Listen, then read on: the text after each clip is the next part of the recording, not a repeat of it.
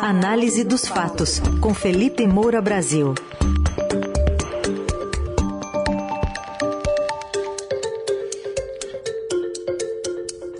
Hoje, entre os assuntos em destaque, é a declaração do presidente Bolsonaro de que quem defende a AI-5 merece pena, não pena no sentido de punição, no sentido de dó, de, de coitadinho. E também vamos destacar uma entrevista exclusiva do decano do MDB aos 92 anos de idade, ao Estadão, o ex-governador gaúcho Pedro Simon. Oi, Felipe, bom dia. Salve, salve, Raizen, Carol, equipe da Eldorado FM, melhores ouvintes, sempre um prazer. Vamos com tudo para mais uma semana.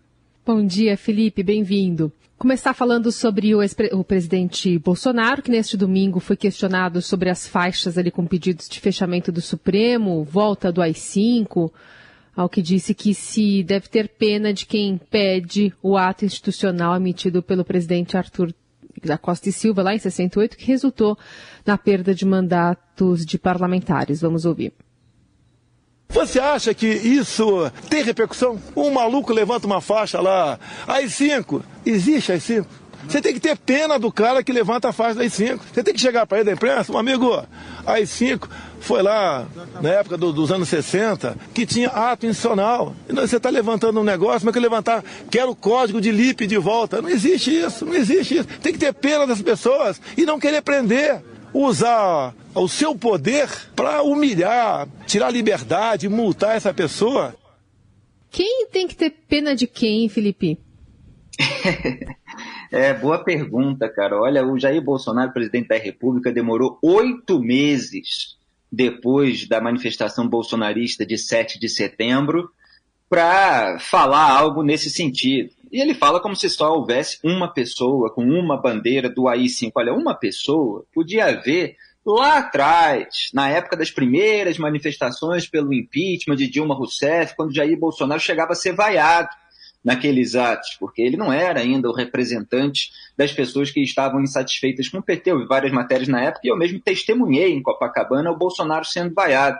E já escrevi até texto sobre isso, com todos os links e tal, porque muita gente hoje não se lembra é, de como as coisas aconteceram. Por falta de opção, depois, muita gente acabou escolhendo o Bolsonaro para derrotar o PT diante de, de tantas derrotas que o PSD B já tinha tido em quatro eleições seguidas.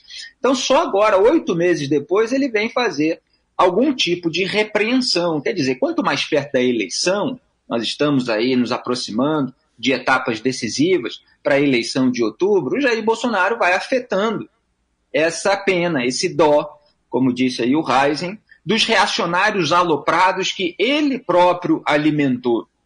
Em primeiro lugar, a gente tem que lembrar alguns trechos do próprio discurso do Bolsonaro de 7 de setembro, né, que ele falou é, que ou esse ministro se enquadra ou ele pede para sair. É, chamou de canalha o Alexandre de Moraes, falou que qualquer decisão dele, esse presidente não vai mais cumprir, que a paciência do nosso povo é, já se esgotou. É, não era apenas uma bandeirinha do AI-5, eram várias bandeiras em defesa do AI-5, eram várias bandeiras dizendo eu autorizo o presidente, que é é, um, uma, uma forma bolsonarista de dizer que autoriza uma intervenção militar com o Bolsonaro no poder, várias, vários cartazes escrito isso é, de maneira extensa, quer dizer, é, intervenção militar com Bolsonaro no poder. Teve jurista bolsonarista que veio a público para defender uma interpretação reacionária daquele artigo 42, né, se eu não me engano, é, que fala sobre as Forças Armadas serem convocadas para estabelecer a ordem. Então, houve todo um movimento é, nesse sentido para manter a hipótese de intervenção militar é, no ar, o que existe, de certa forma, até hoje, é, nesse embate que Jair Bolsonaro faz com o Tribunal Superior Eleitoral. Uma preocupação muito grande, a gente tem mostrado aqui, é, de que haja qualquer tentativa de avacalhar o eventual resultado negativo para o Bolsonaro nas urnas, mesmo que isso não resulte num golpe total. Eu mesmo nunca acreditei que Jair Bolsonaro, durante seu mandato, fosse fazer um golpe de fato. Até porque, eh, no sentido maligno, é preciso haver também alguma competência para você conseguir é, fazer é, é, esse horror, que é você botar tanque na rua, expulsar os ocupantes de outros poderes, para você mandar no país dessa forma. Mas é claro que se pode avacalhar, se pode incitar massas a cometer invasões, como aconteceu nos Estados Unidos. Então, é claro que é preciso haver uma preocupação nesse sentido.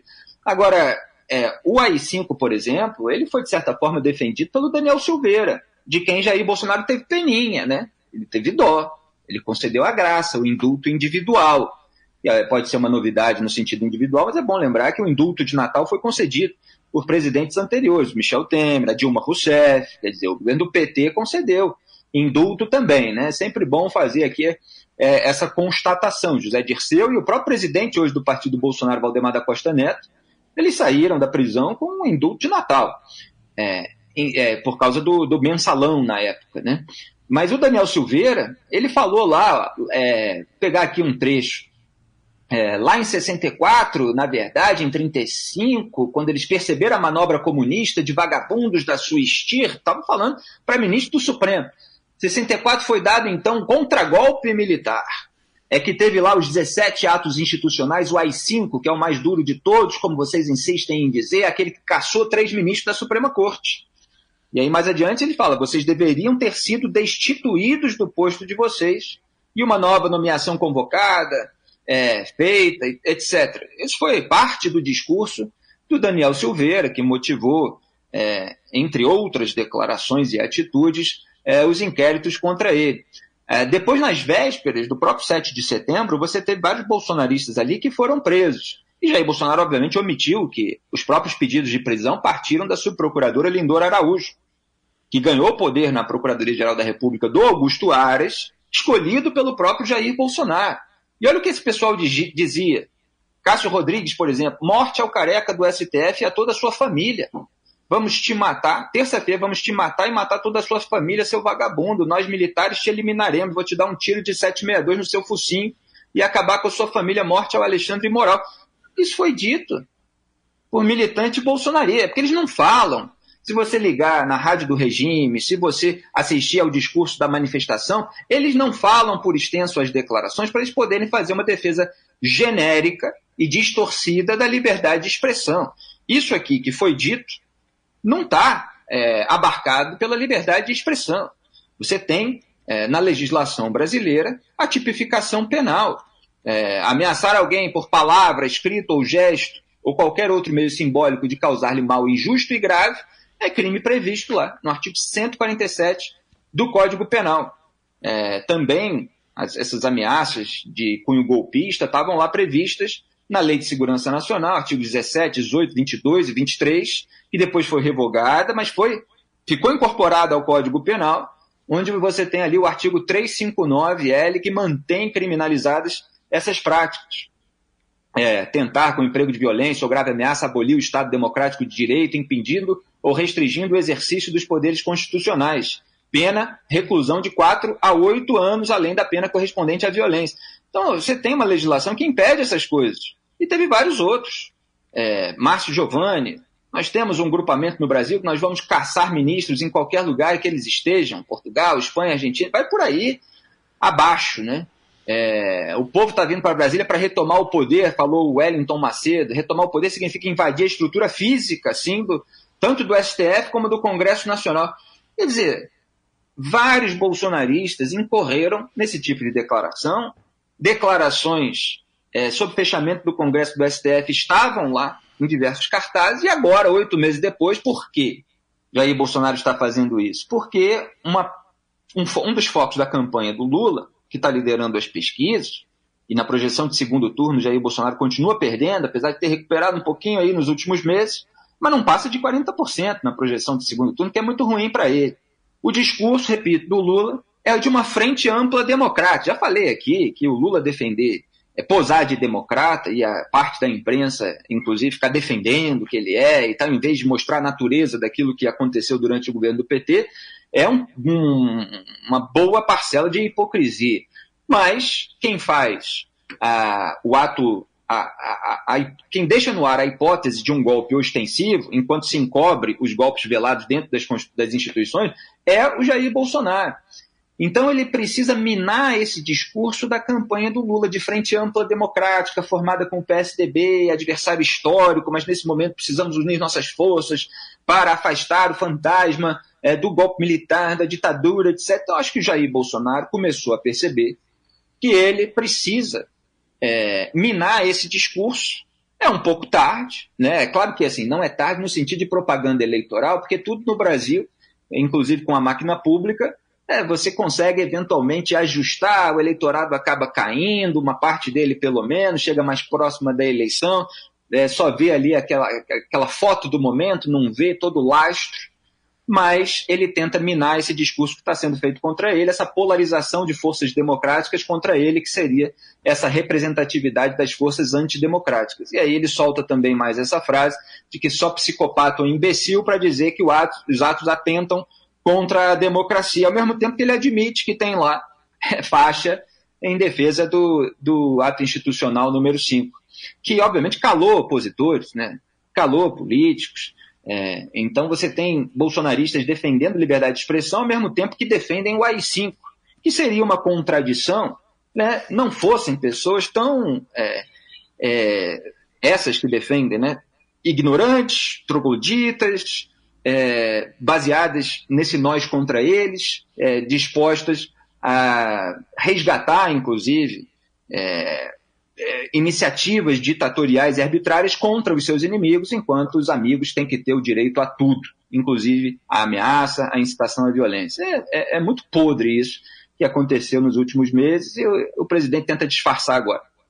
Bom, Felipe, outro assunto que chama atenção em noticiário, entrevista do fim de semana do ex-senador, ex-governador gaúcho Pedro Simon, do MDB, o histórico, foi concedido ao nosso colega aqui, o Pedro Venceslau. O que, que você destaca dessa entrevista em que ele adiantou o voto dele no segundo turno, se for como está parecendo que vai ser?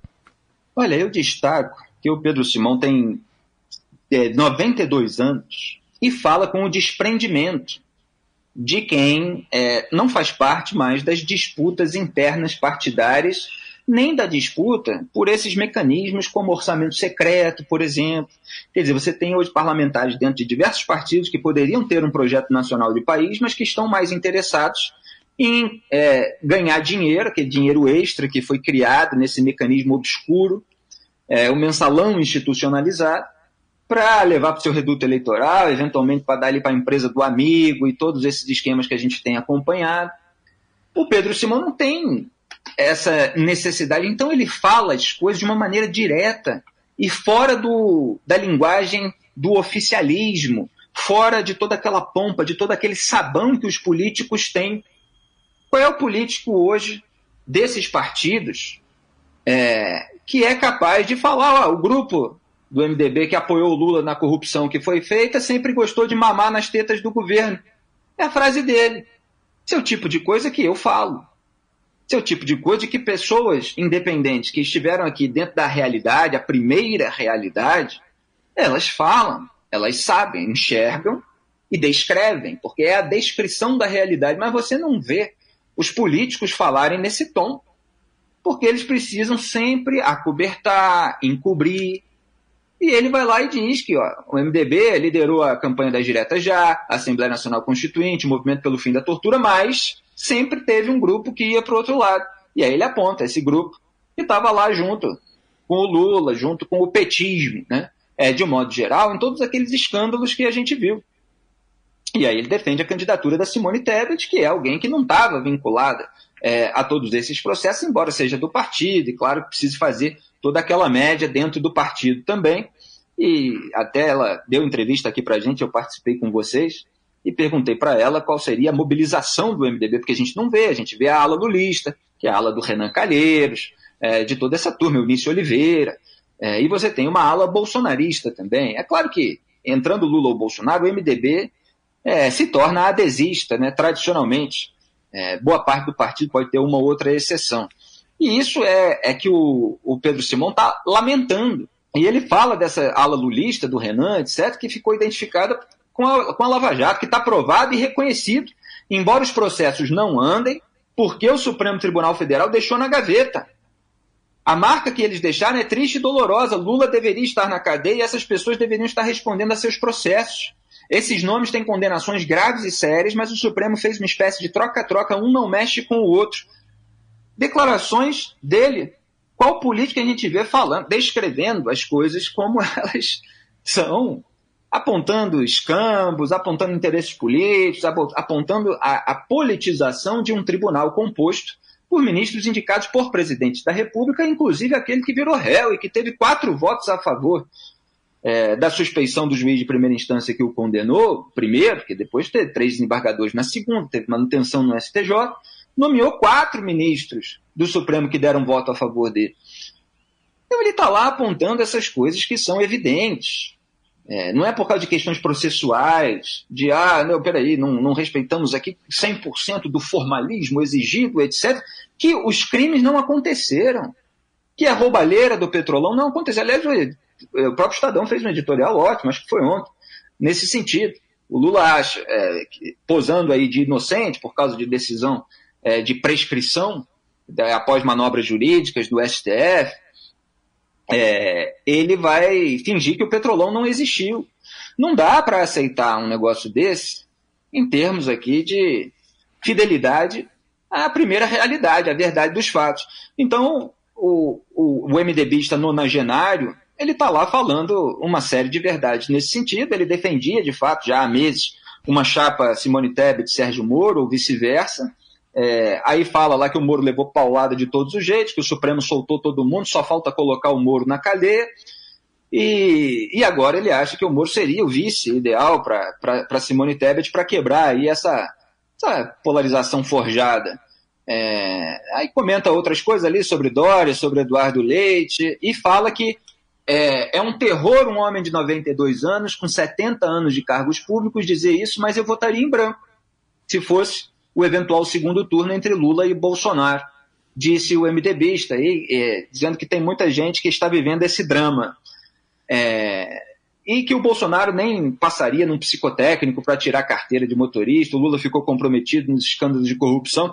Enfim, é um sujeito que está numa lucidez muito rara no meio político. O meio político é essa, esse monte de sabão as pessoas ficam só repetindo as narrativas de interesse do seu grupinho e muitas vezes de interesse de poder local e de obtenção fácil de dinheiro. Ele não está preocupado com nada disso, descreve as coisas, defende o que quer e que bom que ainda haja vozes independentes assim.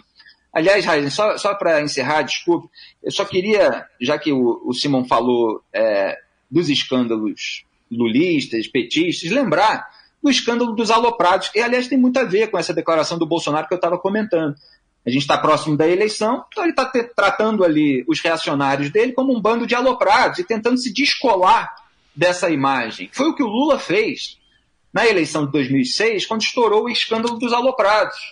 É, você tinha ali um empresário, Luiz Antônio Veduim, que tinha oferecido lá um dossiê que comprometeria José Serra e Geraldo Alckmin é, no escândalo da máfia dos sanguessugas, aquele esquema de desvio de dinheiro público para compra de ambulâncias superfaturadas. E foram lá petistas e, e iam comprar o dossiê Vedoim. Só que aí os primeiros começaram a ser presos, e aí se descobriu um link é, com o presidente do PT na época, o deputado Ricardo Berzoini, e o Lula foi e colocou a culpa lá no Berzoini, chamou todo mundo de um bando de aloprados, etc tentou se descolar completamente daquele escândalo. Então, perto da eleição, e principalmente se as coisas são descobertas ficam expostas, os candidatos que estão disputando o poder, eles tentam se descolar. Agora, imagine hoje, se o presidente do partido Bolsonaro, Valdemar da Costa Neto, é flagrado comprando dossiê ou mandando alguém comprar, se a oposição ia descolar o Bolsonaro disso. É claro que não. Então você tem uma alimentação daquilo que é errado, você tem uma fomentação daquilo que é errado, e depois o entorno acaba fazendo aquilo. E aí vem o líder e posa ali de quem não tem nada a ver com isso. A gente vê a história se repetir no lulismo e no bolsonarismo. Aí está Felipe Moura Brasil com a coluna de hoje, análise dos fatos, já já também disponível no site da Rádio Dourado e em formato de podcast nas plataformas de áudio. Felipe, obrigado e até amanhã. Muito obrigado a todos, até amanhã. Tchau. A Rádio dos Melhores Ouvintes. Eldorado.